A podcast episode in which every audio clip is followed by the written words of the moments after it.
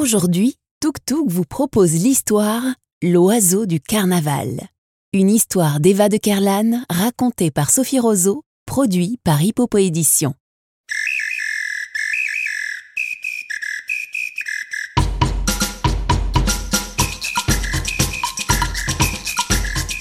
Rio.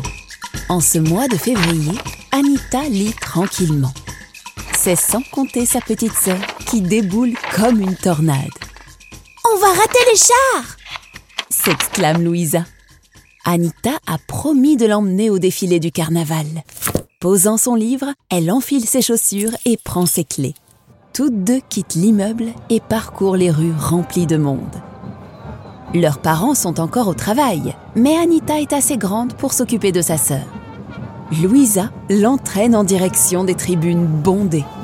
Vite, je veux une bonne place. Déjà, on entend le son des tambours, la musique, les cris et les chants. Le défilé de chars approche. Louisa est surexcitée et lorsqu'elle s'installe, elle ne tient pas en place. Ça va être merveilleux. Du calme, répond Anita. Déjà, des clameurs retentissent. Les premiers danseurs apparaissent. Un frisson parcourt Anita des pieds à la tête quand la musique, rythmée par des centaines de tambours, lui parvient.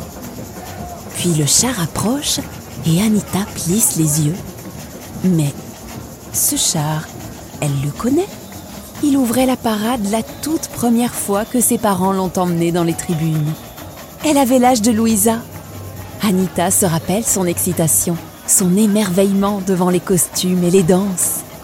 Le char était surmonté d'un oiseau gigantesque, sorte de cerf-volant gonflé d'air, avec de sublimes plumes géantes ornementales.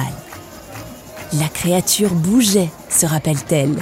À cette évocation, elle se penche un peu plus. Le char avance lentement. Anita est impatiente. Les danseuses exécutent des pas de samba endiablés.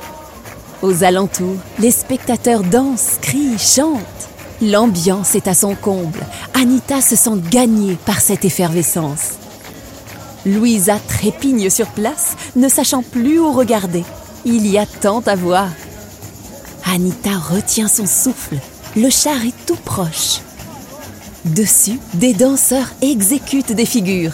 Certains portent des capes brillantes et les tendent comme des ailes d'oiseaux pour prendre leur envol.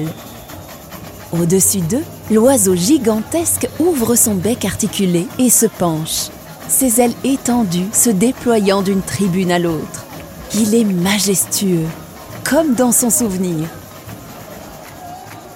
Émerveillée, Anita imagine que l'oiseau prend vie et se tourne vers elle. Inclinant la tête, il l'invite à monter et à s'installer entre les plumes de son cou. Battant des ailes, il l'emporte vers les cieux, sous le regard ébahi de la foule.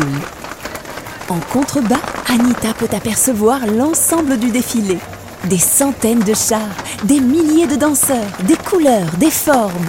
Son cœur se gonfle de joie.